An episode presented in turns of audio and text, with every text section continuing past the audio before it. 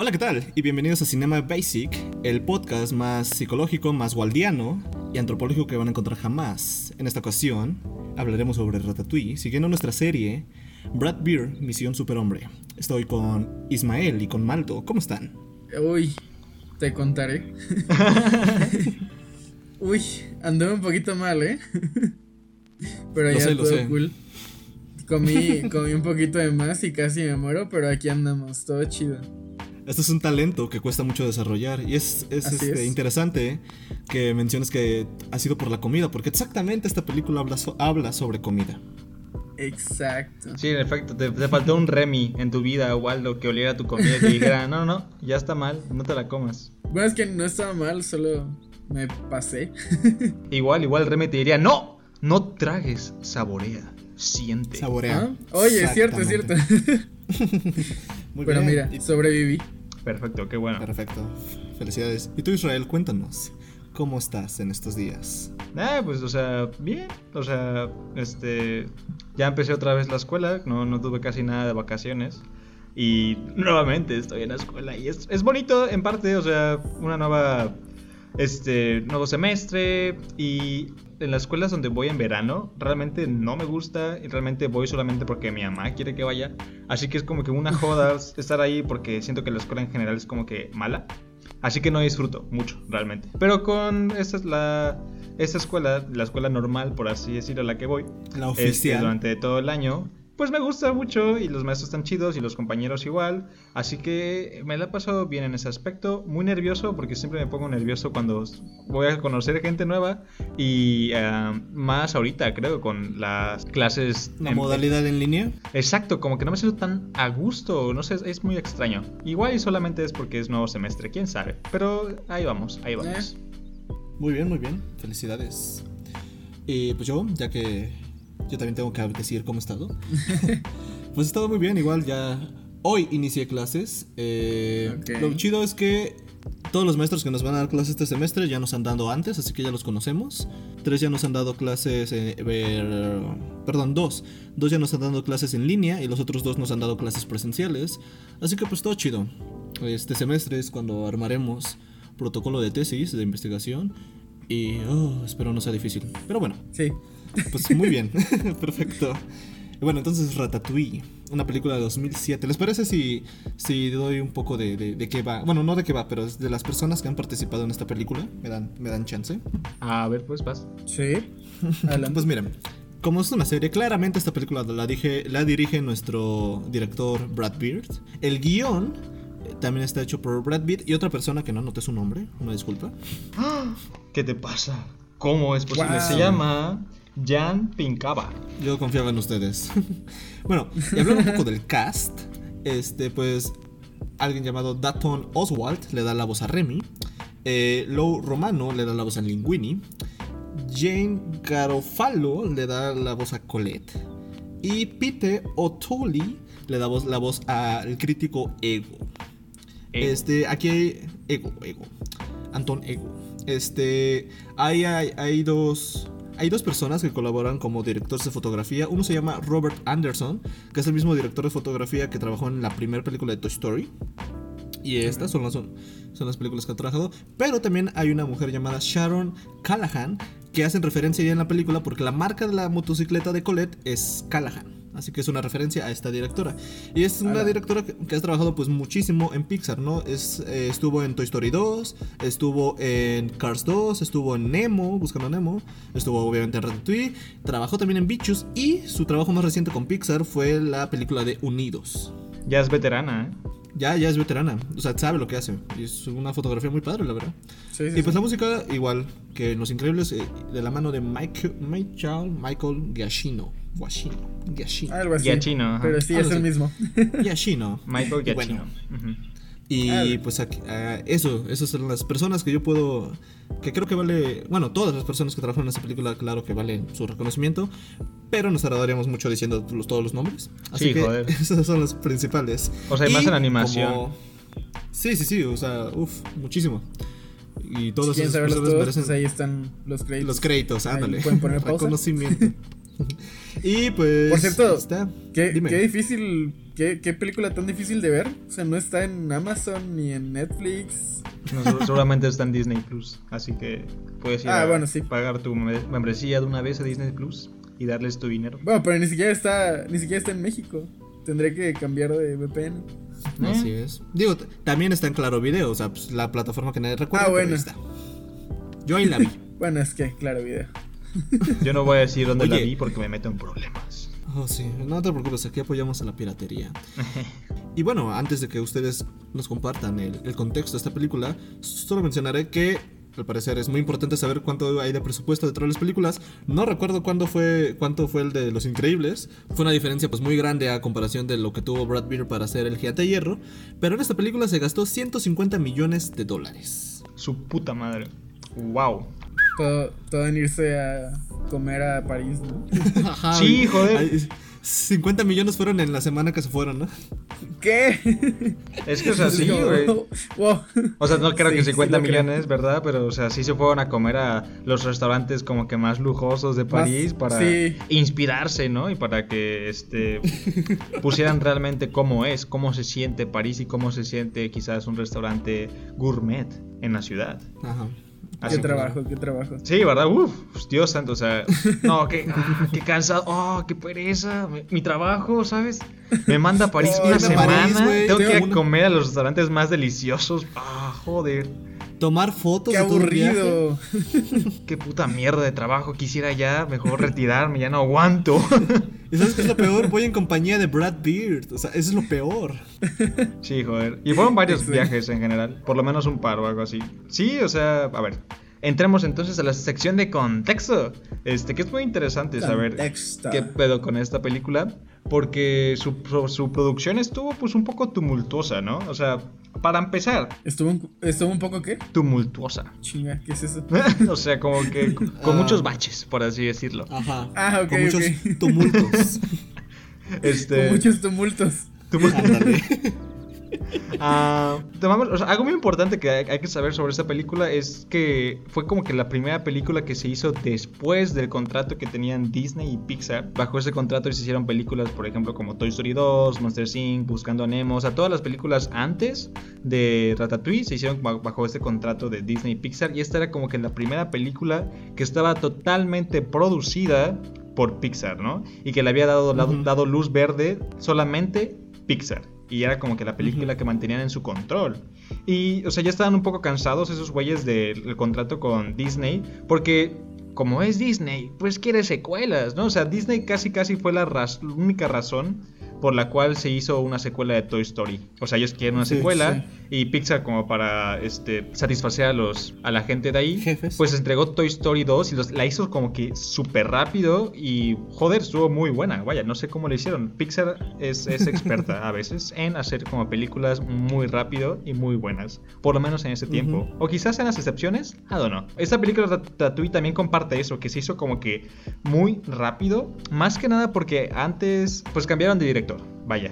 Este, la historia original no es de Brad Bird, sino de este güey que mencionaba a Gerardo, que se le olvidó su nombre. Qué mala onda, porque este, o sea, es muy triste. No sé qué tan triste sea su historia, no sé cómo sea el güey, ojalá que no se haya deprimido. Porque, o sea, esta Ratatouille iba a ser su película debut. Ya llevaba años trabajando en esa película y de repente Sí. dicen, ¿sabes qué, güey? Eh, llega Brad Bird, eh, no funcionas, lo siento, gracias, adiós. No, o sea, porque e- era como que lo cambiaron al final porque la historia no estaba funcionando, o por lo menos los de Pixar no estaban tan seguros de que estuviera to- todo estuviera haciendo clic, así que por eso metieron a Brad Bird, o sea, lo cambiaron porque no confiaban en el vato original, Sí. prácticamente. Y ya después de eso dejó Pixar. Este, un año después, ¿no? Así que igual y no estuvo tan chido para él. O sea, le arruinaron su oportunidad de o sea, hacer su película debut. Y eso es como que algo. eh, no sé. Ojalá que el vato se la esté pasando bien ahorita mismo y que sea feliz. Este, y que, que no sé. Ánimo, ánimo. ánimo, ánimo, Ojalá, Jan. ojalá. Siempre Yo para arriba, siempre para arriba. Tú eres un crack. Feria. Fiera. Máquina. Y, y, o sea, ese Brad Bird llegó cuando justo faltaban como 18 meses, un año y medio para entregar la película, para Sí. ya lanzarla. Y es como que puta madre. O sea, un año y medio no es nada. Normalmente una película animada toma 3 años realizarse. Así que pues te puedes ver que estaban como que en serios aprietos. Pero Brad Bird es Brad Bird. Brad Bird ha trabajado con los Simpsons. Así que ese, esa serie episódica, o sea, Brad Bird ha trabajado en series, series animadas, donde se necesita constantemente velocidad, velocidad, sacar capítulo tras capítulo tras capítulo, ¿no? Así que gracias a esa experiencia que tuvo Brad Bird al trabajar con Los Simpsons y ya después con el Gigante de Hierro, porque recordemos que también tenía el tiempo muy este, limitado, aprendió a trabajar rápido, a ser como que funcional, ¿no? O sea, aventar ideas y si funcionaban, bien, y si no, pues ya ni pedo, o sea, ya se lanzó, ya se está haciendo, ya se está trabajando. No se, no se puede como que desperdiciar mucho tiempo en pensar, mmm, si esta funciona idea, si, esa idea funciona o no, hay que hacerlo y lo que salga. Sí. O sea, podrías decir que Pixar apostó por la experiencia, o sea, el otro vato estaba aventando ideas, pero no le gustaban a Pixar. De Brad Pitt es como, a ver, este güey tiene experiencia y la idea que lance va a estar buena. Ya, o sea, quién sabe, o sea, al final pues... Se fueron a lo seguro. En parte sí, quién sabe cómo fue el, proceso del otro güey, de Jan. Brad Bird pues reconoce que ese güey es como que muy talentoso y este Jan ha trabajado con Pixar, ya llevaba trabajando tiempo. Y de hecho hizo, no sé si se han visto alguna vez este corto de Pixar donde está ese anciano jugando ajedrez contra sí mismo. Sí. sí. Ese corto lo dirigió Jan. Eh, fue como que su debut dentro de los cortos. Este iba a ser su debut de largometraje, pero al final pues no se pudo. Y así que bueno, eso, ¿no? Brad Bird, un año y medio, haz la película, ya necesitamos sacarla, confiamos en ti, confiamos en que esto sea un éxito, porque si no lo es, porque si no lo es, nos vamos a la mierda. No, porque, o sea, era la primera película fuera del contrato de Disney Pixar, así que necesitaban que fuera bien, demostrarle al mundo que sí, que funcionaban fuera de Disney y que pudieran funcionar este, por sí mismos. Ya después no sé qué pasó porque ya Disney y Pixar siguen trabajando juntos todavía y pues tenemos un chingo de secuelas y tenemos películas como Unidos. O sea, no sé, qué pasó en el camino, pero Pixar, esta, esta energía de crear cosas nuevas, este, porque ya eran una compañía independiente, no sé qué pasó. Así que eso se los dejo para después. Pero bueno. Oye, aquí hay alguien, aquí hay alguien a quien le gustó Unidos. O sea, sí, no digo que, o sea, las secuelas no son malas, Unidos no es mala, Los Increíbles 2 me gusta, pero es eso, antes Pixar no hacía secuelas, ¿no? Y es como que lo que le... Sí tenemos Buscando a Dory. Tenemos Buscando a Dory y Monsters University y demás, ¿no? O sea, Buscando a Dory me gusta también, está bonita, pero por ejemplo Monsters University no mucho. A mí ninguna me fascina. Los Increíbles, Los Increíbles 2 me, me gusta solo mucho por lo visual. Es, ah, visualmente es como que muy atractiva de ver, muy dinámica, porque es Brad Bird, ¿sabes? Así que, pues eso. Pero a ver, Ratatouille. Ratatouille, un año y medio para hacerla. Dios mío, qué joda, ¿no? O sea, sí, viajaban a París y todo, pero estaban bajo presión. bajo presión, así. Un chingo de presión. Es como tenemos que ir esta noche a este restaurante y mañana tenemos que ir a otro y, y pasa mañana a otro y a otro. Es como, no, estoy bajo presión porque no sé qué voy a pedir. Exacto, joder, no, pudieron oh. disfrutar de la comida a gusto porque tenían mucha presión, o sea, pobrecitos. No, pero me sorprende, me sorprende que haya sido tan bajo presión y tenga o sea, tanto detalle, ese, ese, eso de que se hayan, hayan fotografiado no sé cuánta comida putrefacta y hayan investigado con no sé qué chef, etcétera. O sea, es, como muy, muy profesional. Sí, o sea, y en parte la animación, o sea, la animación y los, ah, los personajes ya estaban diseñados en, en CGI, en 3D este, ya cuando Brad Bird ya había llegado. Cuando Brad Bird llegó, pues ya parte de la animación ya estaba hecha, ¿no? Pero el cambio, lo, lo, interesante era que pues Brad Bird cambiar de director es cambiar totalmente perspectiva y cambiar totalmente de tono quizás y cambiar como que ciertas partes de la historia, ¿no? En particular, las, como que lo que se reconoce que es puramente Brad Bird es que ese güey mató a Gusto, o sea, antes Gusto vivía en la historia original y era pues una parte importante, ¿no? Pero este Brad Bird dijo, no, hay que matarlo. Y también le dio como que más peso a Colette, ¿no? Claro. Mark Andrew, que era como que el supervisor de la historia, también junto a Brad Bird como que mató, no mató, pero sí hizo muy de lado a la familia, a la familia rata, ¿sabes? O sea, todo este barrio que arman este, y demás en los desagües, o sea, eso se exploraba más y habían como que un montón de, si checan los storyboards y demás, exploran más estas viviendas, ¿no? Y se introducen más, ¿no? O sea, los, todo lo que vemos al final de los músicos, eso se exploraba más en la historia original, pero Brad Bird los deja a un lado para enfocarse en la historia de Remy, ¿no? Solamente, o sea, él decide que esta Ratatouille es la historia de Remy y ya, y se acaba. Y siento que eso pues fue beneficioso porque al final pues le sirvió para enfocarse. Y al final pues sí, Remy es un personaje muy entrañable y su historia se ve muy fortalecida por no tener tantas distracciones. Luego, ¿qué más les puedo decir? Pues, por ejemplo, un detalle, o sea, chiquito, pero que también ayuda un montón, es que Brad Bird como que dijo que los, las ratas deberían caminar en cuatro patas. ¿Por qué? Porque antes de que llegara Brad Bird, las ratas estaban como que antropormizando, o sea, las estaban humanizando, que fueran como que lo más humanos posibles, porque pues supongo característica de Pixar, yo qué sé. Pero Brad Bird dijo, no. Sí.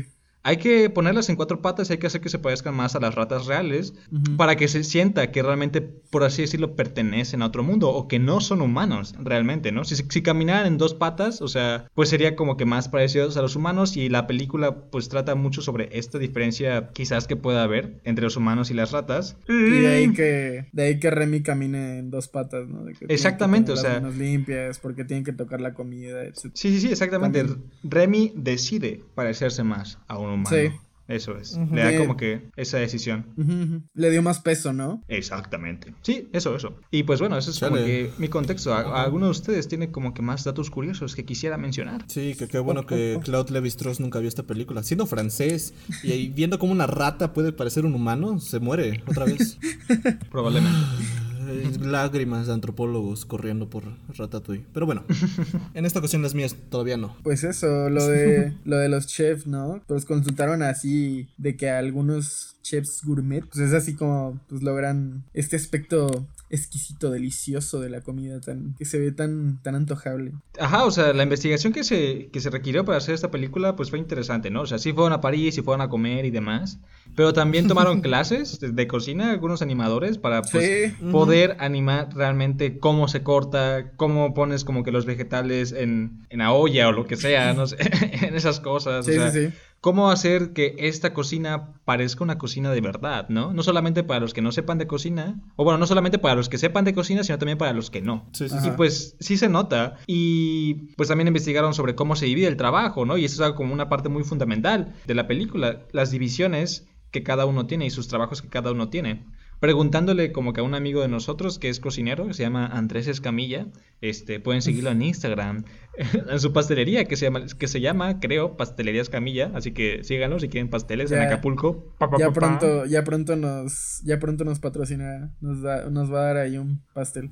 Exactamente. Ya luego este podcast Sí. se va a volver- volver como que un podcast sobre pasteles, ¿sabes? O sea, hablar sobre pasteles, reseñar pasteles, Ah, qué es un buen pastel, un buen bien, pastel Estaría bien. y demás. Pero bueno, el punto es que le pregunté a ese güey, oye, tú que has trabajado dentro del mundo de la cocina, ¿qué pedo? Ratatouille sí es como que una buena representación de cómo es trabajar en la cocina y en general me dijo que sí, pero que la realidad pues sí es más cruda y que sí puede ser como que más brutal, ¿no? O sea que Ratatouille por ser una película de niños quizás te suaviza un poco la realidad, pero que sí mantienen muy bien cómo se divide el labor dentro de la cocina. Así que bien por eso, su investigación sí dio frutos y es una joya. Pero bueno, o sea, aunque sí lo, sí lo suavizan un poco, o sea, sí creo que cuando en su primer contacto de Remy con la cocina sí se siente así como que la tensión, ¿no? De Abrumado, dices, ¿no? "Wow, wow", te vas a, o sea, es como que muy frágil Remy para la, la enormidad de la cocina, ¿no? Y es, o sea, creo que también se puede tomar como una metáfora, no sí, sé. exactamente. Mira, es lo bonito de eso. El individuo arrojado solito a, las, a la cocina, que, que es la sociedad, es como, se está solito, ¿no? Arrojado la estructura, acondicionado y todo lo que quieras, pues asusta, parece, un, parece Remy asustado y Remy asustado se ve muy bonito. O bueno, sí, Remy asustado se ve muy bonito, la verdad. No, pero me encanta más cuando Remy huele la sopa que hizo Linguini o que la sopa que alteró Linguini y Ah, sí, sí, sí. al gesto de vomitar, o sea, sus ojos casi se salen, ¿no? Y sus cachetes se expanden. Eso es muy bonito. Eso es, muy bueno. O cuando la pachurran, igual es como que... Y es como que... ¡ah! Pobrecito. Pero sí. O sea, ay, no lo esas- voy a matar. Ajá, esa escena sí realmente como que es- quiere comunicar lo caótico y frenético que puede ser la cocina, ¿no? Sí. Pero pues, sabes, yo siempre ah, hablo sobre Miyazaki en este podcast, así que esta vez no va a ser la excepción. y la, la razón por la cual lo voy a hilar con Miyazaki es que habla mucho, es, Jan, Jan, el director original, habla, él para, para él le gusta como que cuando los artistas de otros países retratan como que países ex- no nativos de ellos, o sea, cuan- por ejemplo, Ajá. cuando los americanos retratan, por ejemplo, este, Europa, ¿sabes? O sea, los directores o los creadores de, la, de una película no son europeos, pero aún así le tienen tanto amor a esta cultura y pues sí fueron a visitar quizás Europa y em, hicieron su research, que al final el mundo que crean no es tal cual Europa, o sea, le preguntas a un europeo, oye, así es Europa y te van a decir, no, no es así realmente, pero sí tienen como que algo muy especial, ¿no? Y eso lo relaciono con Miyazaki porque pues mm, varias películas de Miyazaki, como El Castillo de Cagliostro, como Kiki's Delivery Service, este, y demás, se ubican dentro de un mundo europeo, ¿no? Y no es que, o sea, reconoces que podría ser Europa, pero si le preguntas a un europeo, oye, ¿es así Europa? Y te va a decir, no, no es para nada así, pero la magia está en que intenta representar lo más fiel posible cómo es Europa, pero también poner un poco de su bagaje cultural, ¿no? Un poco de cómo Miyazaki ve la vida. Y así Brad Bear y todo el equipo de animadores pusieron en el París de Ratatouille, pues un poco de cómo ellos perciben París, ¿no? Y eso es muy interesante. O sea, siempre, siempre hay relaciones con Miyazaki y yo estoy aquí para sacarlas y aquí está mi relación del día de hoy. Muchas gracias. ¿Hay algo, hay algo que no puedas hilar con Miyazaki? No, todo se puede hilar si lo piensas lo suficiente, así que... Pues, cierto, cierto. En, en, el, en el anterior capítulo de esta serie, pues pudimos ver que prácticamente Brad Bird podría ser un, un aprendiz de Miyazaki, así que, pues sí. Muy bien. Pues, ¿qué les parece si ahora sí entramos completamente de lleno a, pues, a hablar de esta película que creo que a los tres nos ha gustado a lo largo de nuestra vida desde que la vimos de niños y ahorita también nos, nos gusta mucho, ¿no? Yeah, yeah, yeah. Claro. Pues Ratatouille es una película que me gustaba mucho de niño, ¿no? Obviamente, pues es, es como un animalito bonito que quiere ser este chef y pues ahí todo, todo cute, ¿no? Ajá. Eh, pero pues ahora que la veo de nuevo quedé muy conmovido y muy inspirado porque pues Remy a pesar de ser una rata logró cumplir su sueño con todo y, y sus pocas capacidades comunicativas con, con Linguini, ¿no? lograron entenderse y formar un equipo muy unido con sus percances, obviamente como, con en cualquier relación, no tiene que ser amorosa para tener percances. Pero pues con buenos, frutos con buenos frutos, perdón, al final de, de, cuentas, pues tiene tantas cosas detrás que me alienta a cumplir mis metas y eh, pues eso, ¿no? O sea, es como una película como muy inspiradora, o sea, está muy cool. Pues tiene, tiene aparte varias como metáforas o ideas que, te quiere decir. Pero están, o sea, sí tienes que ponerle mucha atención porque están como ahí muy escondidas, podría decir. Ok. Ah, o sea, yo digo que sí tienes que poner atención, pero no me parece que... Bueno, no sé a qué te refieres realmente, así que ahorita vas a tener que decir.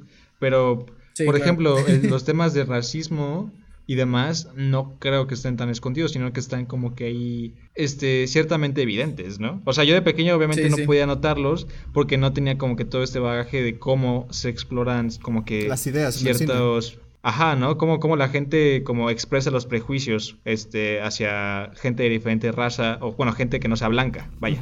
Bueno, que, que al final de cuentas cada quien tiene su forma de percepción y cada quien lo toma como quiere, ¿no? Pero digo, el, ese mensaje es como el más claro. Y pues de un niño, a menos que sea un niño así como muy, muy A menos que sea un niño privilegiado, hijo de académicos.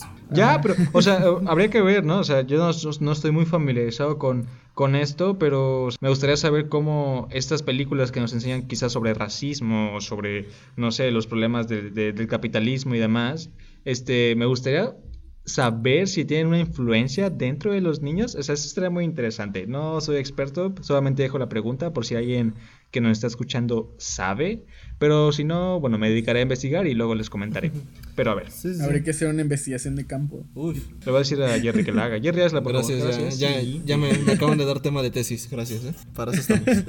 De nada, hermano. Este, pero sí, o sea, la teoría de las representaciones, estaba escuchando sobre ella el otro día y sobre cómo pues, las representaciones culturales que existen sobre personas, un grupo de personas y demás, pues ayuda a que la gente interiorice ciertos pues estereotipos sobre, por ejemplo, la vejez, sobre, por ejemplo, la gente de, de, diferentes razas, ¿no? Sobre las mujeres, o sea, yo digo que sí tiene afecto, pero no sé qué tanto tenga, por ejemplo, en un niño. Me gustaría como que enfocarme en eso. Pero a ver, el punto el punto es, esta película está padre. Eh, esta película está muy cool. Me gusta mucho. Creo que el final es lo que le hace como que tan, tan, tan buena. O sea, o sea obviamente todo, toda la película en general está como que muy divertida. Disfrutas ver como que cómo te introducen al mundo de la cocina. Este, y cómo te introducen esta fucking idea loca de que puedes manipular a alguien con el fucking cabello. Y es una idea que me Sí. perturbó de pequeño y que yo realmente intentaba como que experimentar con ella cuando era pequeño. Supongo que a muchos les pasó. Una rata, ¿no? No, o sea, de que alguien me jalara el cabello y decía, oye, a ver, jálame el cabello, a ver si, si, a ver si, me, sí me controlas. A ver. Y, o sea, en general es- una película como que muy loca, o sea, realmente requiere que suspendas como que cierta lógica, o sea, suspendas tu lado lógico ahí tratando de decirte, güey, esto es imposible. Por eso se beneficia de que es animación, porque te cuesta mucho menos creer lo que está pasando o creer que lo que está pasando tiene peso, por lo menos emocional, ¿no? Sí, sí, sí. Sí. Así que igual es como que una película muy madura, muy adulta, que no trata con temas este, que una película de niños este, podría tratar, ¿no? O sea, habla sobre... o sea, el villano es tal cual un vato que quiere como que explotar la imagen de Gusteau y este quiere como que defender como que su imperio y no dejar que el hijo bastardo de Gusteau pueda quitarle el restaurante. O sea, son cosas que dices, wow, ok, interesante. Am, es una película de Pixar, ¿verdad? Sí, Este- cheque. Ah, sí, sí, es película de, wow, ok. Eh, Pixar, qué interesante Ay. que me cuentes todas estas cosas. Y, y pues eso, siento que el punto más que menos me gusta quizás podría ser la historia de amor entre Linguini y Colette, que realmente no me Mm, la creo del sí. todo. Pero el personaje de Colette me gusta y siento que tiene como que daddy issues, o por lo menos apreciaba mucho, mucho, mucho, mucho a Gusteau, ¿no? Lo idolatraba, quizás era como que su figura paterna, no sé. Esas fueron como que las cosas que noté un poco de, en- cuando vi esta película hace unos días. Igual era su ejemplo a seguir, ¿no? O sea, todo- me imagino que cada chef tiene que tener a alguien como que. Bueno, no, no cada chef, sino que las personas en general tienen que tener a alguien de, de ejemplo. Digo, obviamente no vas a hacer las cosas tal cual, pero sí, sí te inspiras vaya, en, en alguien. Exactamente. Igual y Gusto era como que su máxima. Inspiración. O sea, no sé, me da risa esa escena cuando está diciendo de que no, Gusteau improvisaba cada último momento, o sea, Sí. él cambiaba sus recetas, ¿no? Pero cuando Ujú, anota, oh sí, cambiar recetas, no, tú no tienes que hacerlo, nosotros no, nosotros no podemos, solamente Gusteau, porque es un genio. ¿Tú qué? Él, él es el más, el más chingón. ¿no? Nosotros Es como que, seguimos wow, wow, la receta oye, nada más. Sí, sí, sí. Tranquila, tú también eres buena, tú también eres genial, tú también puedes improvisar, ¿no? O sea, no sé, ese, ese tipo de onda está como que, oh, órales, órales. Pero bueno, en general me gusta mucho esta película, está muy padre, la verdad que sí. Muy bien, muy bien. Pues igual es una película que disfruto mucho por todos los temas que han mencionado. Y pues de niño también está muy padre, eh, como dice Waldo, la historia de una rata que quiere cocinar. Eh, el mensaje de... O sea, que de- tal vez de niño lo, lo- lo entendía diferente, o sea, yo me quedaba con el mensaje de cualquiera puede cocinar, ¿no? Es como de, ah, sí, cualquiera, y bla, bla, se aprende y consigue el talento y, y tanto, ¿no? Pero creo que re- realmente lo interesante de- es eh, cómo lo cambia Ego, ¿no? Al final, cómo le da este significado más acorde, creo yo, o a los ideales de Brad Beer. Es que, a ver, no, cualquiera no puede cocinar. A los criterios, a los criterios de Ego, ¿no? O sea, cuando dice no me gusta la comida, adoro la comida, ¿no? Algo así. O sea, los criterios Sí, de Ego, uno cualquiera va a poder cocinar, pero un gran chef, o sea, alguien realmente excepcional, como los personajes de Brad Pitt, pueden venir de cualquier lugar de, pues, del mundo, ¿no? Puede ser cualquier raza, cualquier género. Al final Ego corrige su frase, ¿no? O sea que Ego decía cualquiera puede cocinar y, y Ego la corrige y dice, no, en realidad cualquiera puede hacer cualquier cosa. Pero personas excepcionales, solamente pocos. Y esos pocos pueden venir Sí, o sea, no, importa, no importa de dónde, no importa de dónde vengas, puedes hacer este cosas eh, excep- excepcionales. Y está padre porque igual con esto podemos tocar otros temas sobre identidad y sobre discriminación, sobre división del trabajo en la co- dentro de la cocina. Pero ahorita que Israel mencionó Sí. esto de, de- de- del capitalismo, cuando mencionaste eso, o sea, también me puse a pensar, a ver, yo alguna vez o cuando iniciamos la serie dije que una película que puede convencer del mercantilismo, o sea, de vender cosas, es Ratatouille. Porque al final, o sea, seamos sinceros, Brad Beer no es este el gran héroe de izquierda, ¿no? El vato es alguien que quiere su dinero y lo quiere conservar. Y lo vemos de igual, o sea, si esta fuera, o sea, si, alguien la quisiera tachar de marxista o algo, pues Remy no, no, terminaría poniendo un restaurante y cobrando por lo que vende, ¿no? O sea, Remy terminaría vendiendo comida, su, su comida gratis, compartiéndola con el mundo, ¿no? O sea, al final, lo que nos dice esta película es que eh, las cosas valen. Uno muy meticulosamente puede decir, a ver, pues, capitalismo, o sea, ¿por qué no la regalas? No, porque al final tienes que tener una ganancia, porque al final tu dinero y tú lo proteges sin maldito capitalismo, ¿no? Bueno, es que también si le regalara, pues ya no tendría con qué comprar más comida para... Exactamente, así es como piensa un capitalista. pero, pero te olvidas del comunitarismo o de compartir cosas. Pero bueno, eso no tal Vez, tal vez la, daba al precio, quién sabe. Mm. Igual le decía, no, pues voy a venderla a, lo que me sale y para que todo el mundo pruebe mi comida deliciosa. Tal vez, lo dudo, pero tal vez. Y ya, o sea, fuera de eso, la verdad sería como lo único que te digo, si alguien se pone muy meticulosamente y analizar condiciones materiales de la película, pues sería eso. O sea, al final te dice, mira, capitalismo, aquí estamos, aquí vamos a estar, ¿eh? Pero de ahí en fuera, ¿no? Es en serio me gusta mucho. Está entretenida, está divertida. Este, la historia, pues te digo, está muy padre. Las interacciones entre todos los personajes. El personaje de Ego, en su reflexión final, que todo mundo ha este, glorificado esa crítica, pues está bien, está muy padre. Siento que... Eh, o sea, también es como una es como una carta de Brad Pitt hacia la crítica, ¿no? Como decir, ustedes alaban mi, mi, mi, mis películas porque soy perfecto. Les voy a regresar un poquito de, mi, de lo que ustedes me valoran a mí, yo diciendo lo que pienso y creo sobre la crítica, ¿no? Algo así. Oye, tranquilo, Jerry. ya, o sea, yo siento que, o sea, por una parte igual de la película, o sea, el villano es Skinner, ¿no? Al final de cuentas. Y que él sea el villano, o sea, pone como que igual, como algo malo, el hecho de querer explotar. Claro, claro. Una una imagen, ¿no? O sea, al final siento que Brad Pitt en esta película aboga, o la historia en general como que aboga más por el, o sea, el hacer comida o el crear cosas por el amor del arte, más que por querer explotar esta capacidad. Hasta los límites del capitalismo, ¿no? También. Hay que tener como que esa dignidad, por así decirlo. Sí, sí, eso es cierto. Igual, o sea, juntando con las ideas de Brad Beers, como por eso Remy debe terminar en un restaurante pequeño. tuvo, tuvo que cerrar, ¿no? El restaurante grande y tuvo problemas y pues tuvieron que abrir su, su restaurante independiente. Exactamente, porque dentro de la alta cocina, dentro del Estado o la sociedad, pues el individuo no, no, no, no, no está chido, no, no se desenvuelve como debe, ¿no? Porque lo discriminan, porque lo castigan, porque bla, bla, bla. Que bueno, ya poniéndonos perfeccionistas, habías mencionado que pues fue una mala inversión de... Ah, sí, sí, sí. entrando en la lógica completa real, pues fue la peor inversión que Ego ha hecho en su vida, ¿no? Porque las ratas solo viven un año. Remy se va a morir, ese restaurante va a valer. Y, Ego ya perdió su credibilidad como crítico. Y pues, ya. ya valió. Pero pues, bueno, ya, ya tiene su restaurancito, ya tiene unas recetas.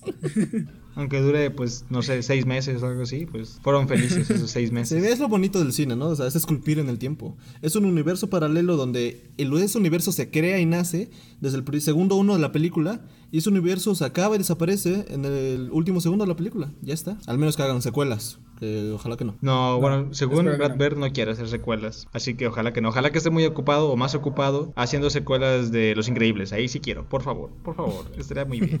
que explorara más ideas y que no hiciera la misma historia dos veces. O que haga otra película de Misión Imposible. Sí. No, pero ya va a acabar esa serie. Ya la siguiente película seguramente va a ser la final porque Tom Cruise ya, ya está viejo, ya.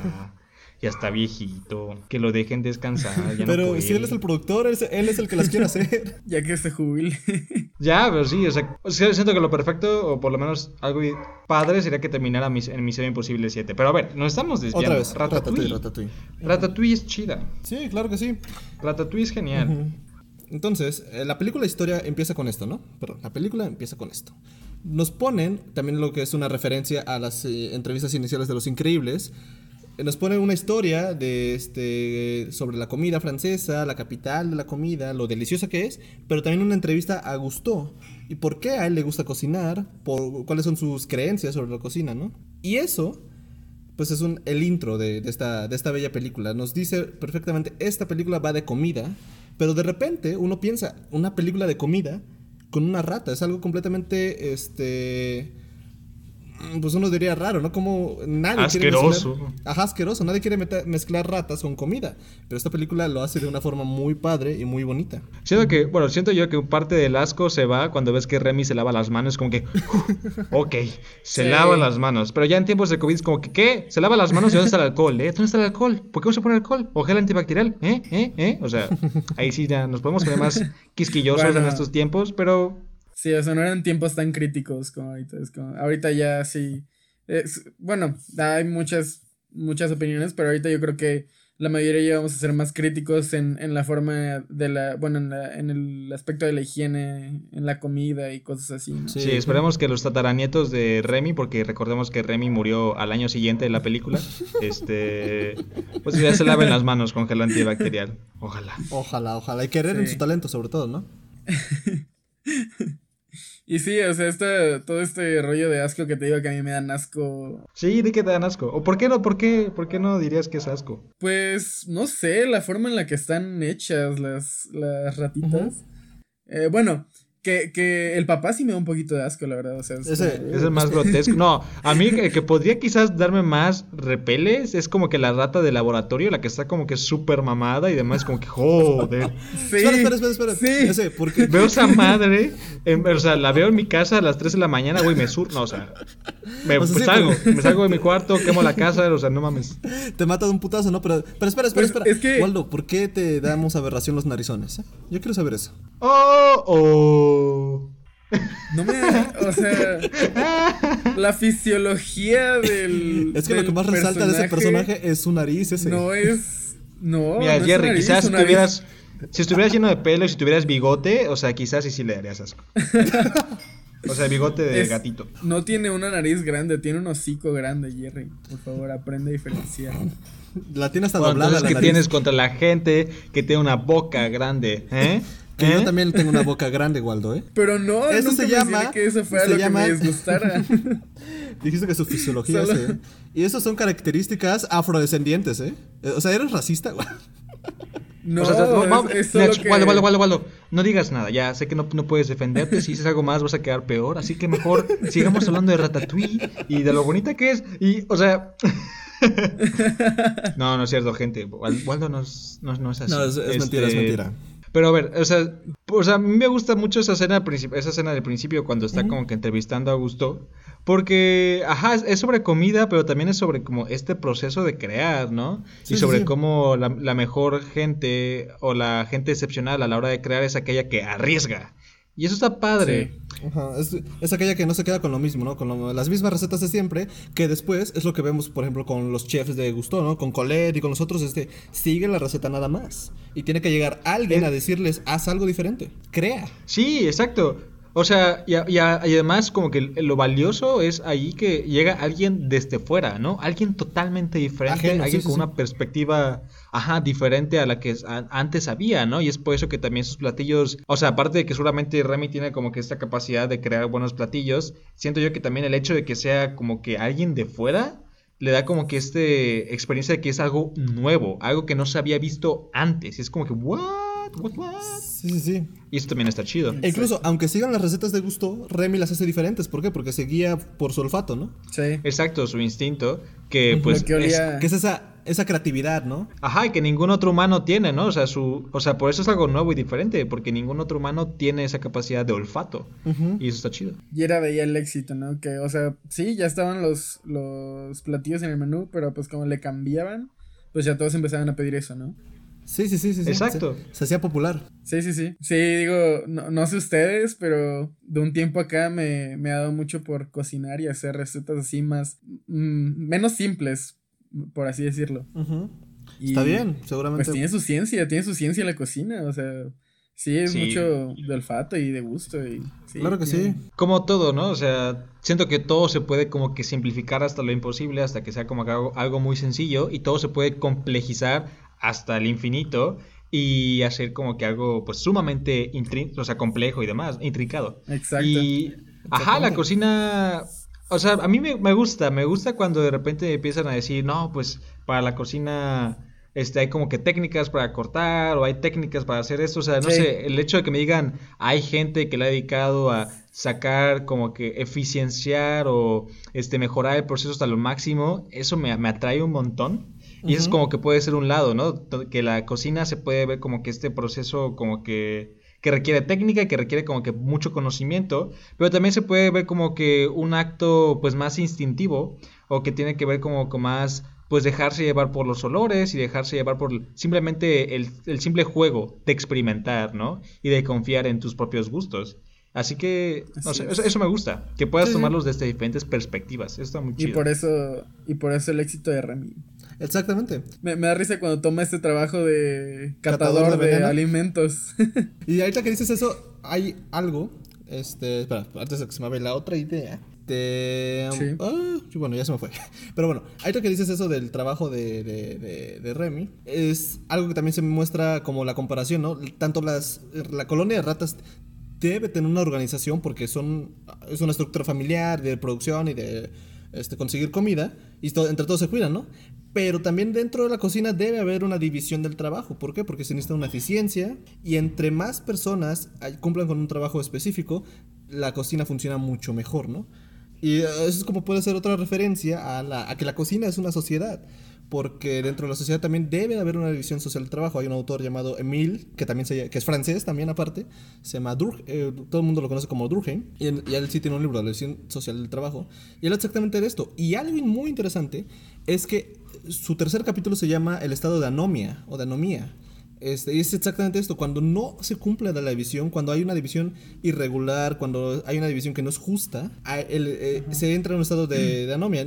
se deja de perseguir un bien común y se persiguen solamente este, bienes individuales, y entonces la sociedad, o en este caso la cocina, ya no funciona como debe ser. Por eso yo creo que este Gusto fue decayendo después de que murió Gusto, ¿no? O sea, Skinner se centró tanto en que él quería mantener la, esencia de Gusto, pero comercialmente y capitalista y, vender perritos calientes y waffles y todo, que al final terminó descuidando, descuidando el restaurante. Bueno, en realidad no quería mantener la esencia de Gusto, porque lo, único que quería hacer era aprovecharse de la imagen de Gusto y pues de ahí este hacer su, su negocio, ¿no? Así es.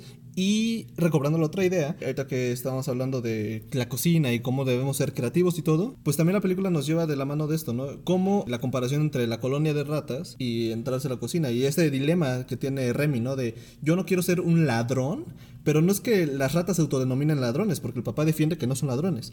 Es que las personas, la sociedad, lo que tú quieras, las estructuras, te ponen en esa posición y es difícil salir de ella. Remy quería salir de ahí, él quería ser un chef, él quería inventar, quería, quería conquistar París por su comida. O sea, el propio autorrechazo, ¿no? Hacia su esencia, por así decirlo, primaria, ¿no? O sea, al final, ajá, la sociedad, por así decirlo, le enseñó como a despreciar sus características que lo hacían realmente especial. Exactamente, exactamente. Y no dudo que dentro de esa colonia de ratas seguramente hay otras ratas que son muy excepcionales para otras cosas. Oye, sí, qué interesante. Sí, sí, y te digo, pero la, la misma condición a la que se someten por la sociedad pues los va delegando a esos aspectos, ¿no? Y sí, hay, mucho de qué hablar sobre Ratatouille y todo esto. Y ya centrándonos un poco más sobre, otra vez, ahora, perdón, el trabajo dentro de la cocina, algo que, da, que me gusta de la película es que intenta darle la importancia de vida a cada persona que trabaja dentro de ella. Y también lo podemos hacer una analogía, es que cada persona dentro de la sociedad tiene su importancia. Y el trabajo en equipo, ¿no? Y el trabajo en equipo, claro, o sea, y eso está muy padre cuando lo explica Colette.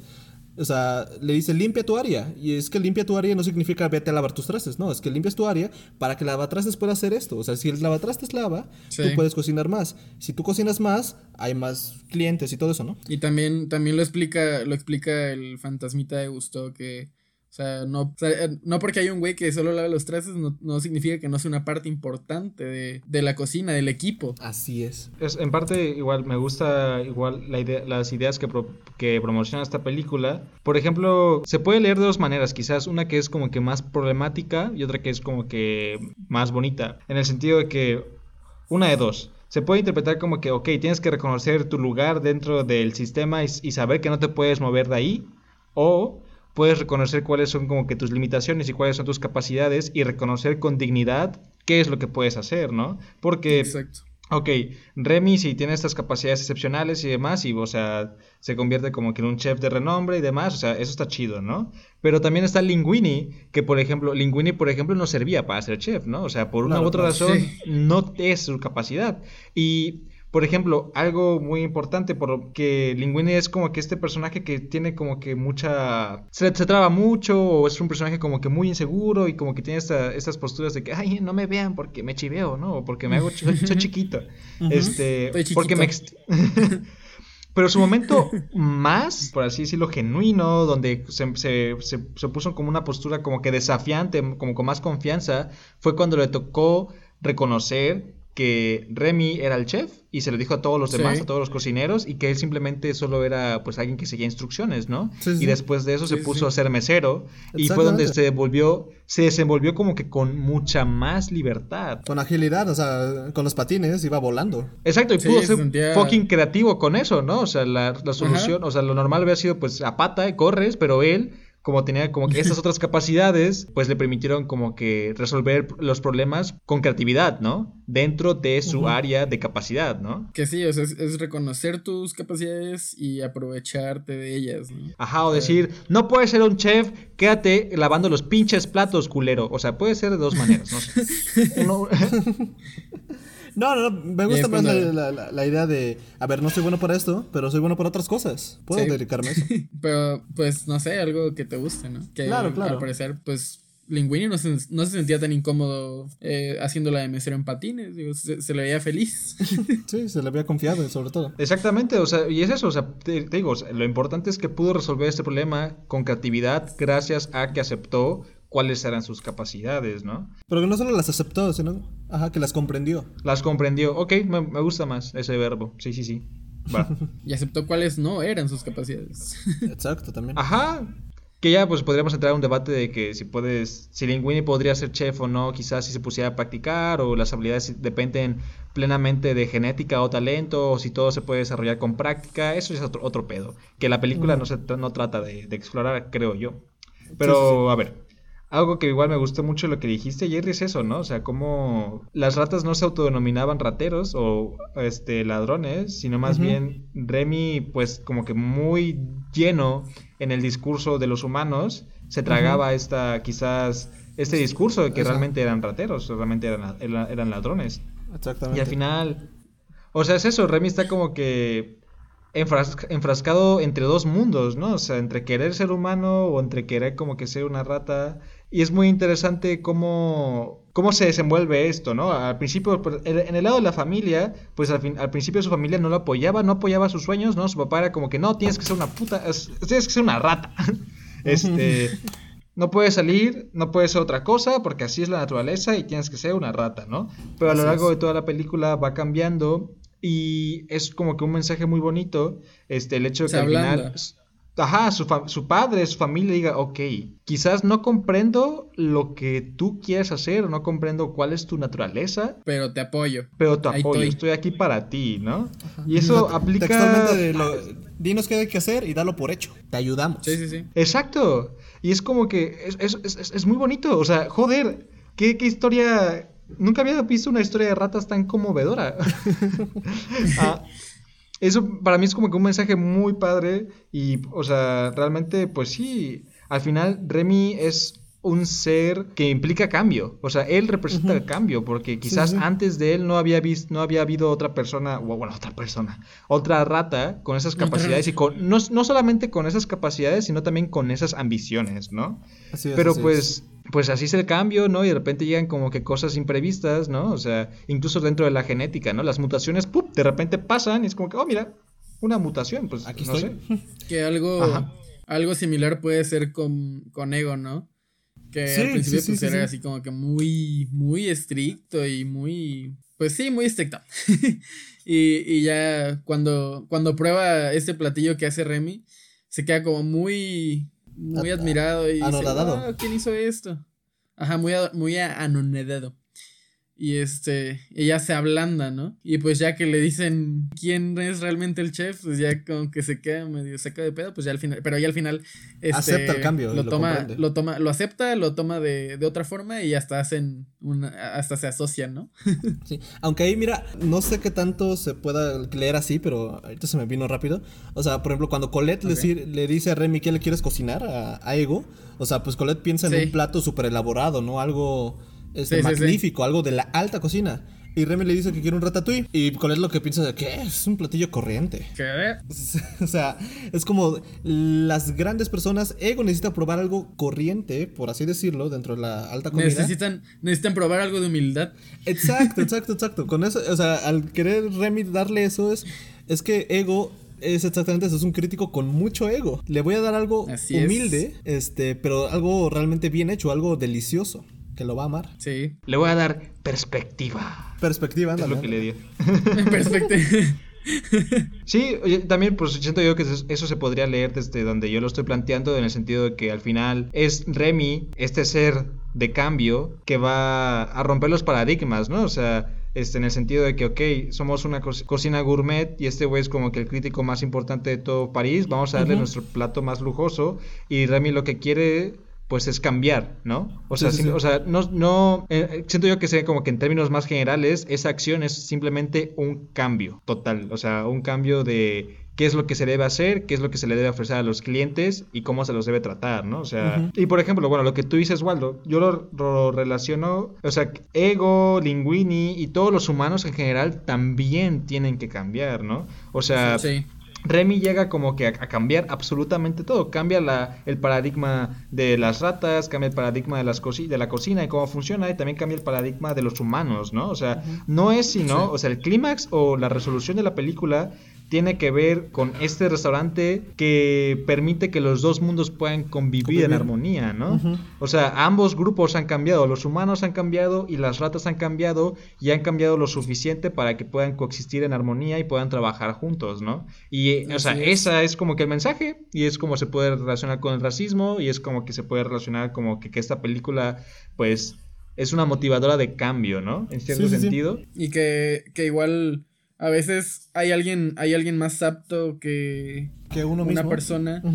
Ajá, pero, pero toma alguien, o sea, otra persona que encaja, por así decirlo, con, con los estándares, toma su lugar solo por tener la, la norma, ¿no? O sea, por ejemplo, pues aquí, por así decirlo, era Linguini era una persona normal y pues, Remy era una rata, ¿no? Así que pues todo, cuando, cuando Linguini dijo, dijo la verdad, dijo, no, pues la, la neta, una rata me está controlando, pues todos dijeron, mm, eh, ¿qué? Este, yo no quiero trabajar, yo no quiero trabajar con una rata.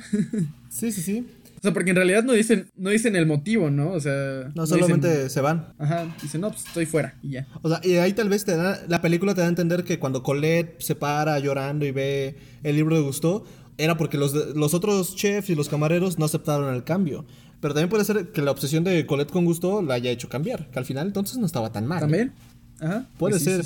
Pero mira, lo, padre de, este, de todo este viaje de Remy es que este es su conflicto, ¿no? Él rechaza a las ratas porque él quiere ser más humano, él quiere hacer cosas diferentes que hacen las ratas. Pero después, cuando exactamente cuando está fingiendo ser un humano, cuando finge tener toda esta vida, se da cuenta que no es así se da cuenta que, que, pues eso tampoco está chido porque está rechazando lo que es. Tiene como este, este golpe de realidad, ¿no? Cuando este Linguini se va con Colette y, y, va a un lugar así con mucha gente y todo dice una rata y Remy se queda así, ah, sí es cierto. Sí. Ajá, y lo chido es que pues o sea, como dicen, como dices, como dices tú, Waldo, el éxtasis, perdón, el... Eh, ah, se ¿Qué? bueno, el clímax, el clímax de la película, perdón. Ah, ok, ok. Este, el clímax de la película es exactamente cuando Remy, pues está encerrado en una cajuela, ¿no? Y tiene esta charla con su subconsciente, que es Gusto, el fantasmita. Sí. Y este, y siguiendo la línea de películas, por lo menos animadas que hemos visto de Brad Pitt, o sea, por ejemplo, si en El Gigante de Hierro era tú decides quién eres, eh, en Los Increíbles es que vas a aceptar la responsabilidad de decidir quién eres. Aquí ya es, yo sé quién soy, yo acepto, yo decidí y yo estoy aceptando, yo ya sé quién soy, ¿no? No tengo por qué fingir. Y ya con eso es, pum, acepto mi lado de rata, acepto mi lado de humano y puedo convivir con él. Más bien, no, no es que los acepte, sino es que yo este, soy una rata, pero quiero ser más allá, quiero llegar a... pues sí, los acepta. Ajá, bueno, sí, los acepta, estas dos. Pero se supera, dos, ¿no? dos ambiciones que tiene. Sí, supera las barreras que tenía sobre ellas. Sí, o sea, toda la película va de. O sea, sobre este proceso de quitarte las apariencias, ¿no? O sea, Remy empieza detrás de un sombrero, escondiéndose de todos, y termina, pues por lo menos, este, siendo visible hacia otras personas, ¿no? Quizás no a todos todavía, porque el cambio, pues requiere su tiempo pero sí hay como que esta, este proceso de, de exhibirse ante el mundo, ¿no? Y dejar que el mundo lo juzgue o lo entienda, ¿no? Este, y gracias a Linguini, a Gusto y los demás, pareciera que el futuro va para mejor, ¿no? O sea, ellos son los que van a ser el puente para permitir que la sociedad empiece a aceptar más a las ratas, por así decirlo. Sí.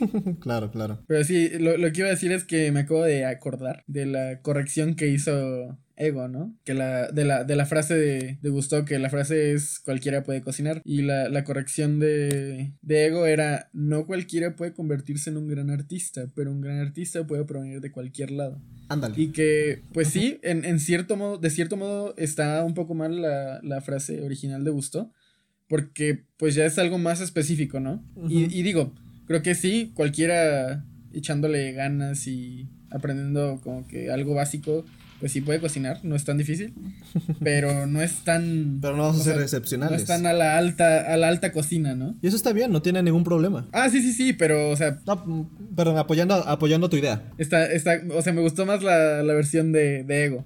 Claro, y claro. pues es cierto, o sea, cada, cada persona tiene un, un talento diferente, puede, puede hacer cosas diferentes y puede provenir de cualquier lado, literalmente. Ya... Bueno, incluso, o sea, incluso la versión de Gusto pues era, o sea, sí, cualquiera puede cocinar, pero para ser un chef excepcional, y dice todo lo demás, ¿no? Tienes que tomar riesgos, que es como que lo principal, ¿no? Sí. O sea, Uh -huh. Ser eso es lo que hace a un chef. Ajá, Aventarte. Romper paradigmas. sí, sí, sí. diría Hacer el salto de fe, ¿Qué es? ¿Una referencia a Spider-Man? obvio. Pero sí, y pues sí, o sea, esto nos lleva a una frase igual de ese monólogo que tiene al final Ego, que es lo más predecible de la vida es que nada es predecible. Y es muy cierto eso, o sea, es como la base, ¿no? De todo. O sea, cualquier cosa puede pasar, cualquier cosa. Igual ahorita no sabemos, pero en París puede haber una rata cocinando. O aquí en México, quién sabe. ¿eh? Aquí en México, aquí en México un Ajá. clacuache, un clacuache. Sí, o sea, al final, pues sí, la película nos pone como que con es- es- estas dos ideologías enfrentándose, ¿no? La, del- lo que dice papá, ¿no? La naturaleza, así es la naturaleza y no se puede cambiar. O tomamos la postura de Remy y decimos, pues es que la naturaleza es cambio, ¿no? Ajá, O sea, exactamente. así que todo Sí. va a cambiar. Todo está cambiando constantemente. Así que no te quedes atrás. Retrógrada, boomer, avanza, por favor, abre tus ojos. Sé que es difícil, pero este, con ayuda vas a poder Es que hacerlo. Yo el cambio es la opción siempre. Amiga, date cuenta.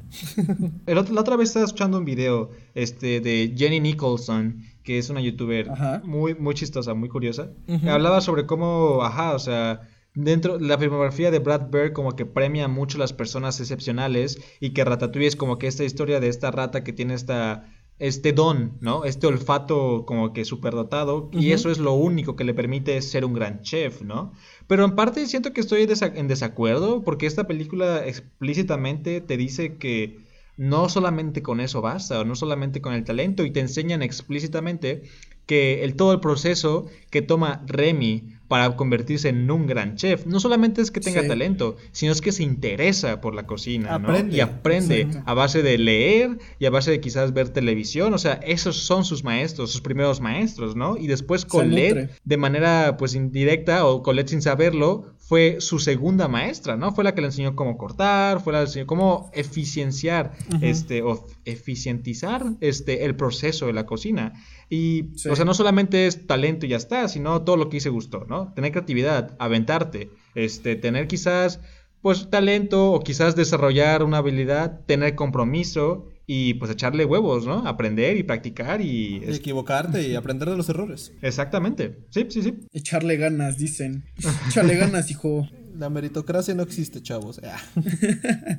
o sea, estoy muy, muy, muy, muy, muy satisfecho con todo lo que hemos hablado. ¿Ustedes gustarían agregar algo más? A mí, a mí, a mí solo eso que dije al principio, que pues sí es una película que, que te inspira a, a- a cumplir tus sueños, ¿no? A, a decir, ok, tengo que buscar lo que realmente me gusta, o, ni- o sea, no nada más puedes decir, ah, ok, esto me gusta, sino que ponerte a investigar, ponerte a, a trabajar en ello y pues así lograr tus metas. Volverte bueno con ello.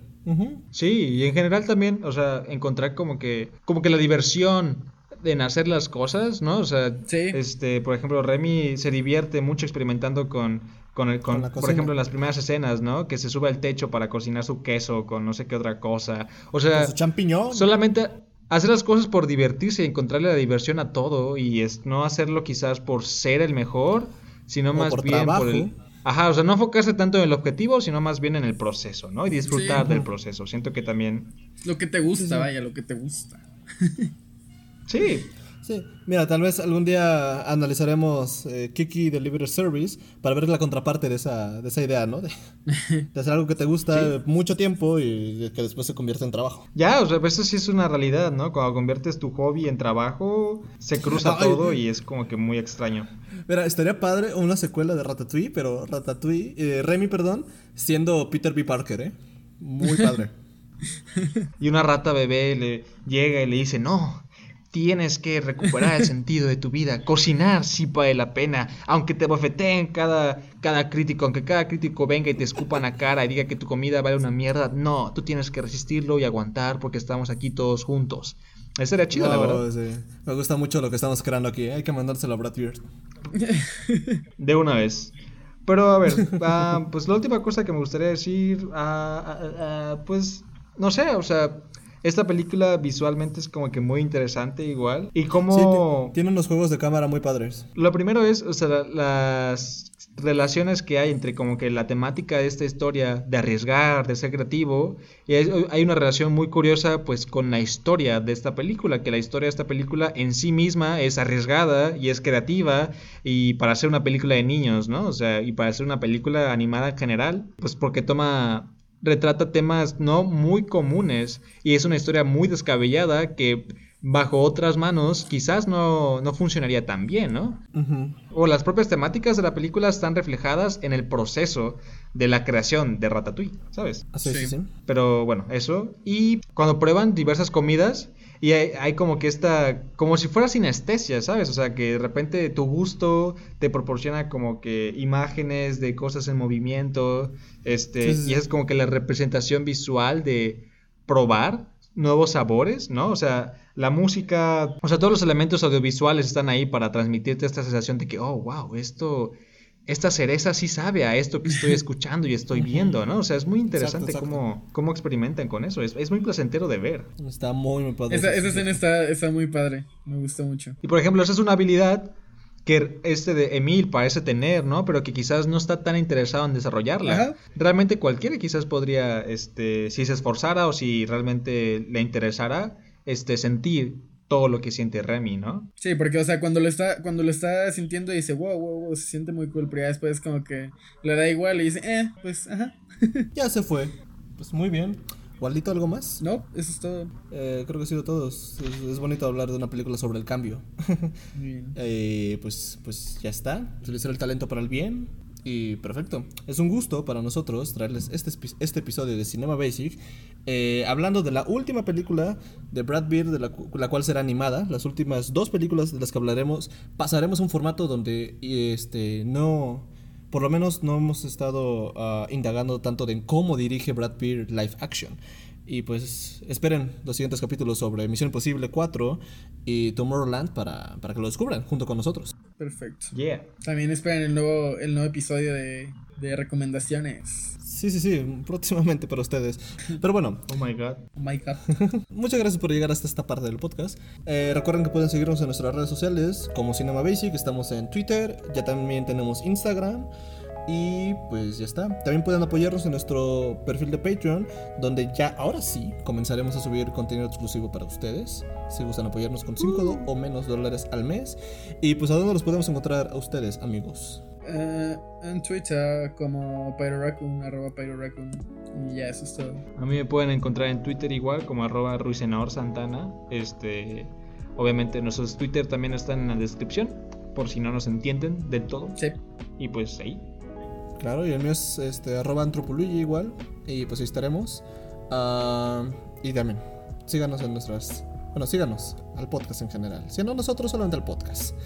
Y pues bueno, muchas gracias por estar aquí. Nos vemos en, o nos escuchamos en, el siguiente Hasta episodio. luego. Adiós. Adiós. Bye bye.